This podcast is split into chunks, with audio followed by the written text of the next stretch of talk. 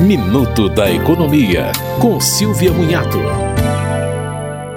O governo retomou o programa Minha Casa Minha Vida, com financiamentos para famílias que ganham até R$ 2.640 mensais. O programa vai subsidiar parcial ou totalmente imóveis novos e usados em áreas urbanas e rurais.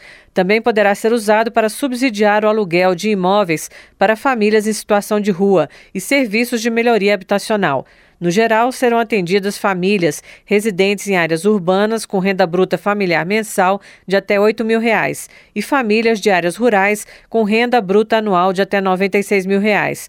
Os valores não levam em conta benefícios temporários, assistenciais ou previdenciários, como auxílio-doença, seguro-desemprego e o Bolsa Família.